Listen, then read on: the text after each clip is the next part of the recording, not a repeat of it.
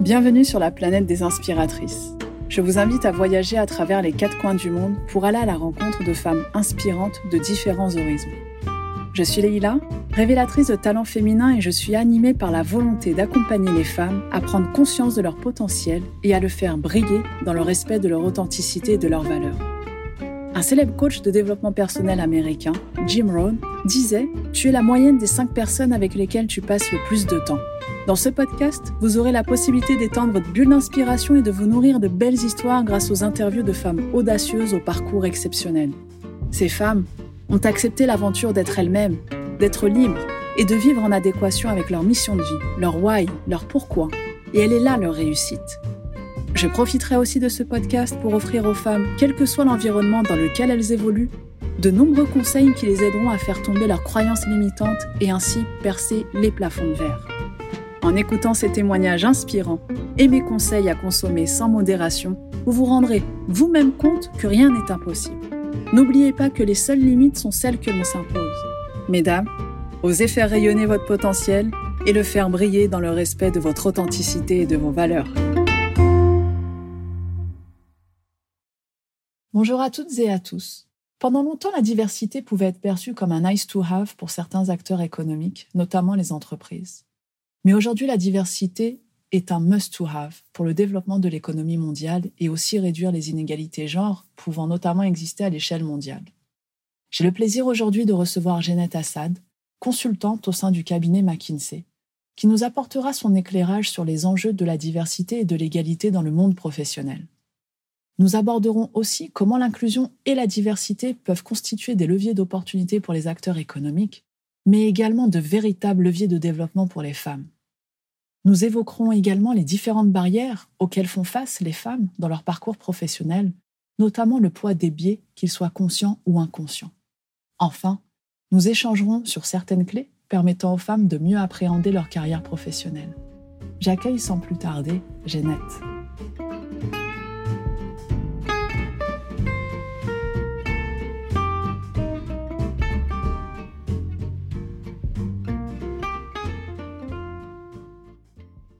Bonjour Jeannette, comment vas-tu? Bonjour Leïla, tout va bien, merci beaucoup. Sans plus tarder, je te propose, Jeannette, de te présenter, s'il te plaît, pour nos auditeurs. Alors, comme tu le disais en introduction, donc, euh, je suis euh, donc, euh, manager chez, chez, McKinsey. Donc, je suis basée au bureau de Casablanca et j'accompagne nos clients principalement sur, sur des sujets de développement économique et, et de transformation organisationnelle avec un focus particulier sur l'Afrique ces dernières années.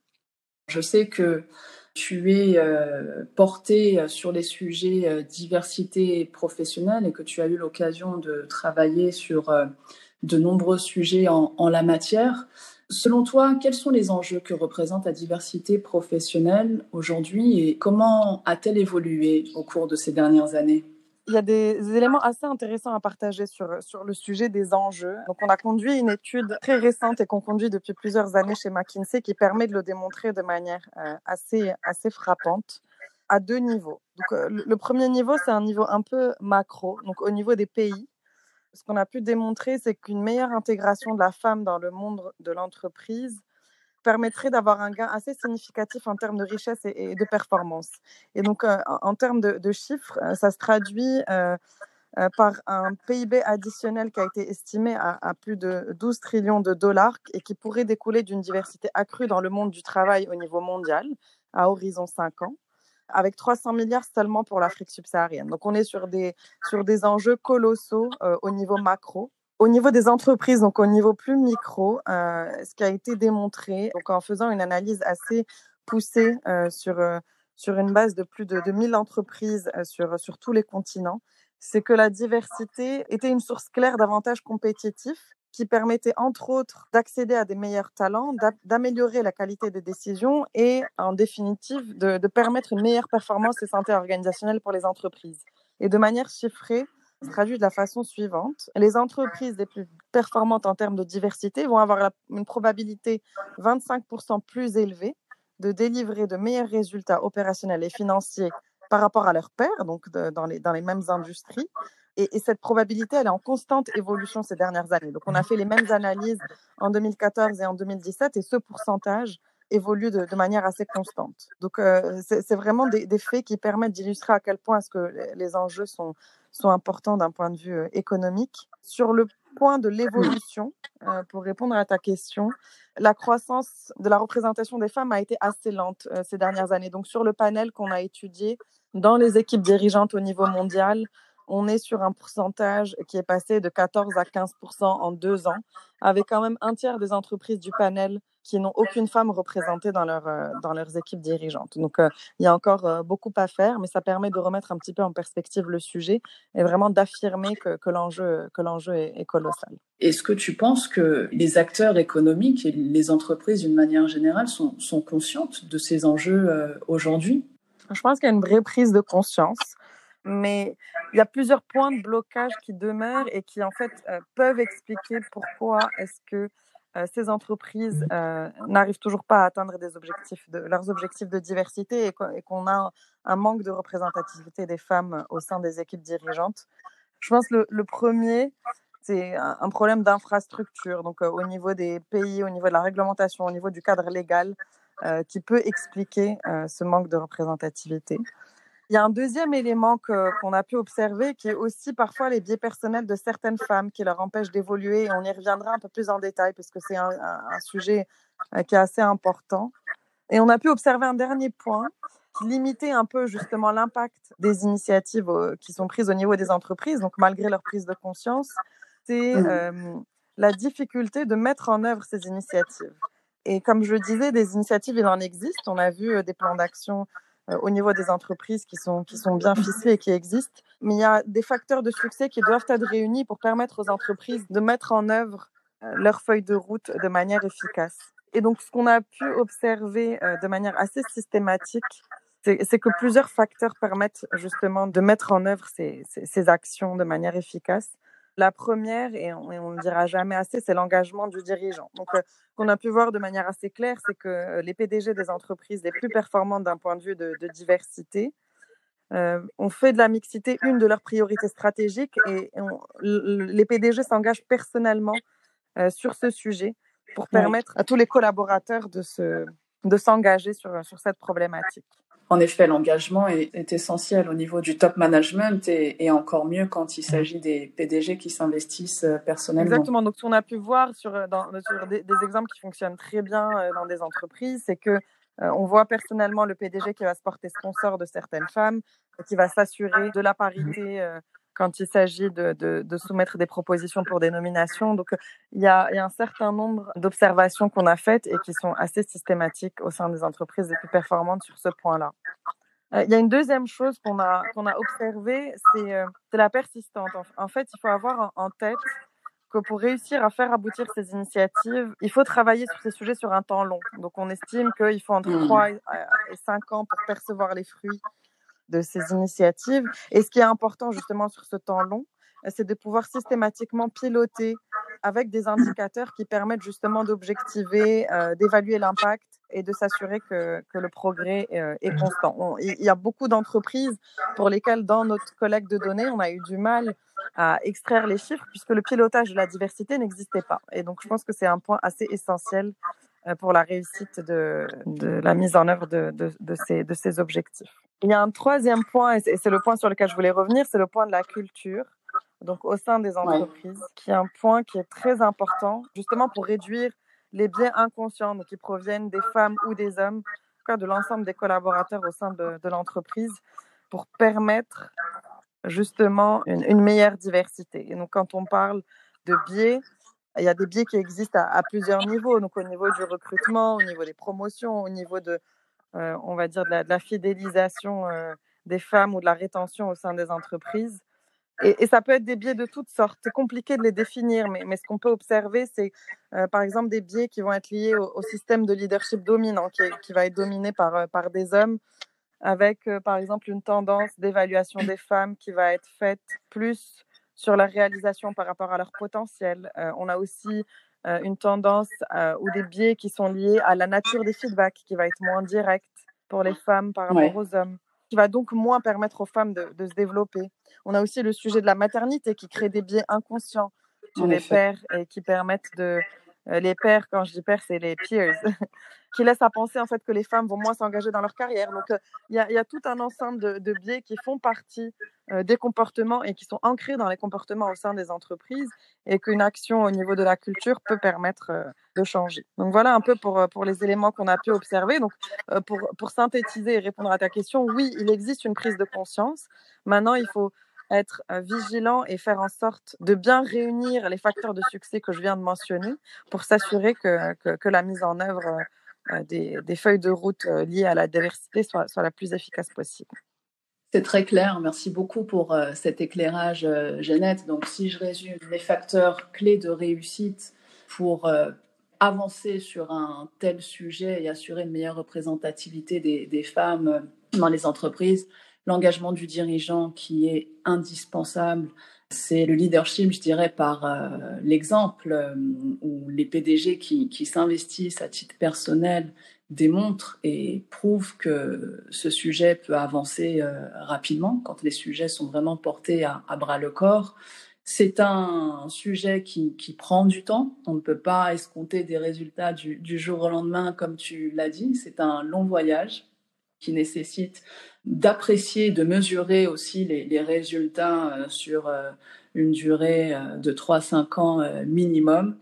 Et, et, la culture d'entreprise, comme tu l'as justement dit, qui est aujourd'hui essentielle. C'est un sujet qui ne peut pas évoluer si l'entreprise n'intègre pas ce sujet dans sa culture d'entreprise. Donc peut-être tu parlais des biais inconscient, qui soit inconscient ou conscient, et peut-être sensibiliser davantage le leadership, euh, les collaborateurs sur l'existence de ces biais et, montrer à quel point ces biais peuvent être des, blocages pour les femmes dans leur progression de, carrière. Tout à fait. Je pense que le, fait de réunir ces facteurs de succès permet non seulement d'améliorer la diversité, qui se définit comme l'amélioration de la représentativité des femmes au sein, au sein de l'organisation, mais elle permet aussi d'assurer euh, une meilleure inclusion, qui est, qui est un concept qui est, qui est, tout aussi important, qui, est, qui, qui, se traduit par le, en fait, le niveau d'acceptation des femmes au sein des, enfin, la, perception du niveau d'acceptation des femmes au sein des entreprises au, sein desquelles elles évoluent. Et on rejoint donc ce, ce sujet de culture. La diversité euh, et l'inclusion sont, sont, deux notions complémentaires et qui, et qui sont les, les objectifs euh, à, à, atteindre. Euh, au, niveau, au niveau de l'entreprise. Je pense que c'est une notion et un concept à ne pas laisser de côté pour ne pas uniquement se focaliser sur les chiffres et la, et la représentativité. Je souhaiterais revenir, euh, sur le contexte euh, Covid. Euh, on a vu à quel point les inégalités euh, hommes-femmes ont été exacerbées pendant cette période. Je souhaiterais savoir, dans le cadre du contexte Covid, pourquoi les questions de la diversité doivent rester au cœur des préoccupations des entreprises. je pense que, tu l'as très bien dit et on peut avoir tendance à penser que le sujet de la diversité passe au second plan dans un contexte de crise avec des priorités opérationnelles, financières, etc., au, sein des entreprises. Mais ce qu'on pense, c'est que c'est un piège à éviter pour plusieurs raisons. La première, tu l'as évoqué, c'est que les enjeux de la diversité sont encore plus critiques dans le contexte de la crise. On a pu voir, comme tu le disais, que les inégalités ont été exacerbées entre les hommes et les femmes dans leur environnement de travail. Le télétravail a accentué la charge et le sentiment d'isolation pour les femmes. Et donc, il y a, des enjeux forts qui ont été, mis en lumière et qu'il ne faut pas négliger. Et ce qu'on peut aussi observer, c'est que pour les entreprises, cette crise peut, aussi faire émerger des opportunités qu'il est important de saisir justement et de ne pas laisser ce sujet de côté. Il y, a, un premier sujet autour des talents. C'est peut-être un, moment où du fait de la baisse d'activité dans de nombreux secteurs, les entreprises vont pouvoir avoir accès à un pool de talents divers beaucoup plus large. Et donc, c'est une vraie opportunité à saisir sur le moment. Et donc, il ne faut pas mettre de côté cette priorité euh, de la diversité, notamment pour les entreprises qui, peuvent continuer à, recruter, puisque le pool de talents, plus que jamais, est intéressant avec, euh, avec une diversité euh, importante. Et il y a un deuxième élément qui est aussi une opportunité pour les entreprises. ce qu'on voit souvent, c'est que la diversité permet de se démarquer sur des dimensions qui sont essentielles pour faire face en temps de crise et rebondir. Et en fait, il a été démontré que la diversité est une source d'innovation, est une source d'ouverture vers l'extérieur, est une source de créativité et donc est vraiment un élément essentiel pour non seulement faire face à la crise, mais aussi relancer les entreprises dans les nouveaux contextes. C'est vraiment des choses à, ne pas négliger. Et puis je reviens sur le point qu'on a évoqué, qui est la persistance. C'est des sujets qui se travaillent sur un temps long. L'effort doit être continu, soutenu sur la durée pour permettre d'aboutir à, des résultats. Effectivement, c'est un bon point ce que tu disais, euh, Jeannette. Le piège, c'est de tomber effectivement euh, de mettre la diversité au, second plan, ce qui ne doit effectivement pas être le cas. C'est-à-dire que le contexte de crise a accentué un certain nombre d'inégalités et de difficultés auxquelles font face les femmes, mais finalement, crise ou pas crise, ça reste le quotidien, je dirais, et les difficultés euh, auxquelles font face euh, les femmes d'une manière générale euh, au quotidien. Donc le contexte de la crise est venu exacerber et, amplifier un certain nombre de, situations qui font que peut-être les entreprises vont profiter de ce contexte pour réellement prendre confiance que la crise Covid peut être une source d'opportunités, comme tu l'as justement mentionné. Donc oui, la diversité ne doit pas être considérée euh, comme un simple nice to have euh, et délaissée au, second plan, mais véritablement euh, être mis au, cœur des préoccupations des entreprises et au-delà des enjeux économique que tu as euh, euh, souligné euh, dans ton propos introductif, c'est aussi des enjeux autour du bien-être des, employés, de pouvoir évoluer dans un lieu de travail où font, où il fait bon vivre, où l'entreprise se met en, en avant une culture éthique, citoyenne et, et, responsable. Donc les enjeux sont de plusieurs euh, sortes. Et oui, tu as évoqué aussi l'innovation, la créativité. Donc, tous ces aspects ne doivent pas être euh, négligés et bien au contraire être saisis comme de véritables opportunités pour euh, tous ces acteurs économiques et notamment ces entreprises. Tout à fait, je, rejoins totalement ton, ton propos là. Toi qui opères dans le domaine du, du, conseil, qui peut être un domaine assez challengeant pour les femmes qui souhaitent y évoluer. Alors, euh, tu es euh, l'exemple même euh, qu'en tant que femme et, maman de, famille aussi, on peut progresser. Quels sont les principes que tu t'appliques pour évoluer dans la durée dans un milieu aussi exigeant? Je vais revenir sur le sujet des, biais, qui, je pense, est un sujet intéressant pour répondre à ta question qui m'a aidé, c'est déjà de, de, réfléchir à mes propres biais. Et donc, je disais, chacun a ses biais personnels, chacun a des biais qui sont ancrés dans ses comportements. Et donc, le, pour moi, l'essentiel a été d'identifier mes propres biais euh, pour pouvoir les, les adresser, mais c'est pas toujours une, une, tâche, une tâche facile. Euh, je pense que ça demande un petit peu de temps, un petit peu de prise de recul pour euh, essayer de les identifier. Et, et donc, à, à, mon niveau, moi, ce qui m'a beaucoup aidé, c'est ces trois choses. La, première, c'est de, m'entourer de, on va dire, de sponsors bienveillants, qui sont en fait des, personnes qui croient en mon potentiel, qui m'aident à gagner en confiance, qui me créent des opportunités et qui sont de manière sincère et authentique engagés pour m'aider à me développer et à progresser. Ces sponsors peuvent être d'ailleurs des hommes ou des femmes. Euh, c'est pas obligatoirement hein, des femmes. Ces sponsors ont aussi souvent agi pour moi comme des rôles modèles, puisque je trouvais des similitudes sur des traits de caractère, sur mmh. le, parcours. Et donc, c'est des personnes qui m'ont aussi aidé à mieux me projeter et mieux m'identifier sur certains aspects. et donc, c'est un des points qui m'a beaucoup aidé et qui continue à, m'aider aujourd'hui. Je pense qu'il y a un deuxième principe que je m'applique beaucoup, justement pour essayer de surmonter les biais dont je parlais, c'est d'essayer de prendre des décisions et de faire mes choix donc, qui sont liés à, à l'évolution de, de ma carrière ou, de mon métier sans culpabilité ou notion de sacrifice, qui est, qui est souvent quelque chose que on peut ressentir comme étant imposé par la, par la société pour éviter d'avoir euh, d'avoir des quelconques regrets. Donc, je me pose systématiquement la question euh, est-ce que j'agis euh, avec de la culpabilité ou en essayant de me sacrifier? Est-ce que je vais regretter ma, ma, décision ou le choix que je suis en train de mmh. faire? Et ça m'aide aussi beaucoup à prendre du recul et à, et à, et à prendre des décisions qui sont celles qui, qui me conviennent le plus. Et puis, je pense qu'il y a un troisième point, troisième principe que je m'applique beaucoup, euh, c'est de détacher, en fait, ma personne de, des, difficultés, des échecs ou, des petites agressions qu'on peut avoir au quotidien dans l'environnement de travail. Je prends vraiment du recul quand je suis confrontée à des difficultés pour essayer que ça ne m'atteigne pas justement personnellement et que je puisse bah, du coup garder des ressorts pour, pour continuer à avancer, à progresser et à aimer ce que je fais. Donc je m'applique un peu ces quelques, ces quelques principes dans mon quotidien et jusque-là, ça m'a permis de, de naviguer dans un environnement qui est, qui est certes exigeant, mais, mais je pense que, qui, est, aussi, qui est aussi tout aussi passionnant au quotidien. Je te remercie beaucoup pour ce partage et partager avec nous tes clés de réussite, je dirais, ou les principes que tu appliques au, quotidien pour progresser. Et il y a un point que je souhaiterais mettre en avant, et tu l'as parfaitement mentionné, c'est identifier ses propres biais pour pouvoir travailler dessus. Et c'est vrai que généralement, c'est un travail qui est assez complexe, assez difficile et qui prend du temps, mais c'est une étape préalable qui est indispensable pour toutes les femmes qui souhaitent euh, progresser dans leur carrière professionnelle.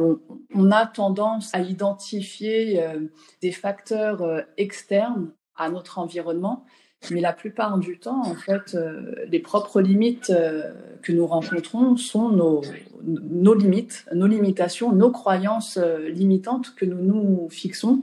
Et ces plafonds de verre, finalement, moi j'appelle ça le plafond de verre interne, c'est-à-dire ce sont tous ces blocages que nous allons nous fixer et qui vont nous empêcher d'avancer. Donc ton retour d'expérience est, très intéressant et, aussi euh, vient souligner euh, qu'il est essentiel d'avoir cette euh, réflexion personnelle sur ses propres biais. Et quand on les identifie, ben, il est beaucoup plus facile par la suite de progresser et de travailler sur, sur ces biais. Mais là, est-ce que je peux te retourner la question? Comment est-ce que toi, en tant que femme opérant aussi dans, dans un milieu euh, exigeant, tu, tu arrives à, à, à, tenir? Et quel principe est-ce que tu t'appliques? Je, je, suis intéressée de le savoir aussi. Avec plaisir, euh, Jeannette. Il a fallu euh, quelque temps aussi pour euh, prendre conscience de mes biais, puisque, encore une fois, c'est la porte d'entrée. Et lorsque j'ai pu les identifier, ces, ces biais, notamment, enfin, bon, j'ai démarré, comme toi, euh, ma carrière euh, relativement jeune, avec euh, des responsabilités importantes qui m'ont été confiées euh, très jeune. Et j'ai souvent entendu autour de moi, mais t'es très jeune, tu as encore plein de choses à, à prouver, à, à, démontrer, et prendre le temps pour progresser.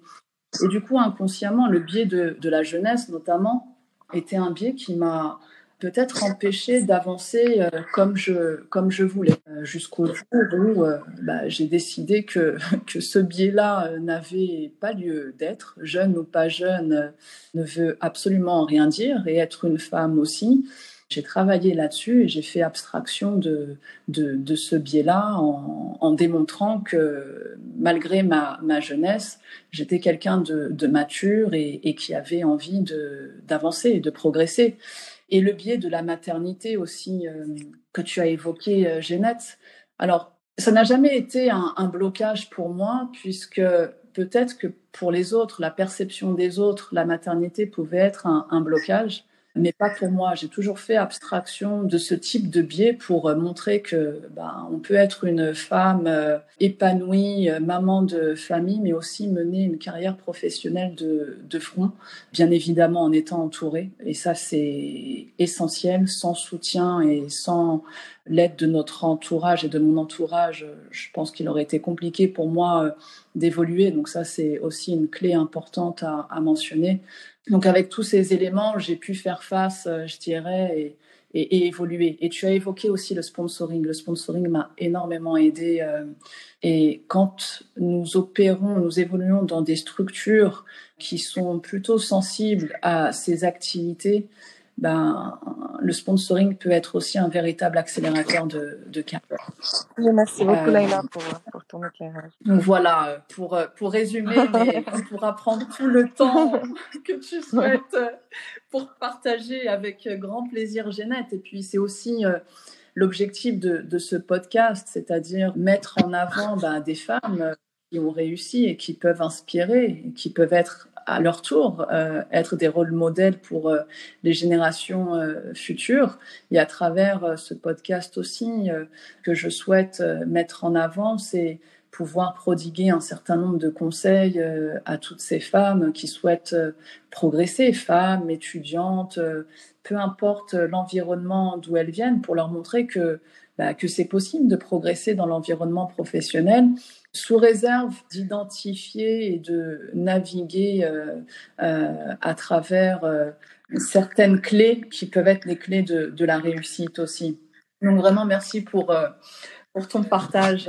Et merci à toi d'avoir lancé cette super initiative. Bah, merci encore, Jeannette, pour cette belle discussion qui nous permet d'avoir euh, une meilleure euh, visibilité et un éclairage sur les enjeux de la diversité euh, professionnelle dans, dans le monde. Et quand on parle du monde, c'est vraiment à travers les, les, quatre coins du monde, puisque c'est un sujet qui est, je dirais, universel et, et au-delà des enjeux économiques que ce sujet représente, ce sont aussi des sujets d'ordre éthique, social euh, également. On a parlé de RSE aussi. Donc c'est vraiment tout un ensemble. La diversité aujourd'hui est vraiment un, enfin moi je considère un must to have pour les organisations, les acteurs économiques. Si cela peut être un accélérateur pour les entreprises pour euh, euh, mettre en place les actions nécessaires pour assurer une meilleure représentativité des, des femmes, c'est bénéfique pour tout le monde. C'est du win-win pour euh, tout le monde, euh, je, je dirais. Tout à fait, je rejoins totalement. Merci beaucoup.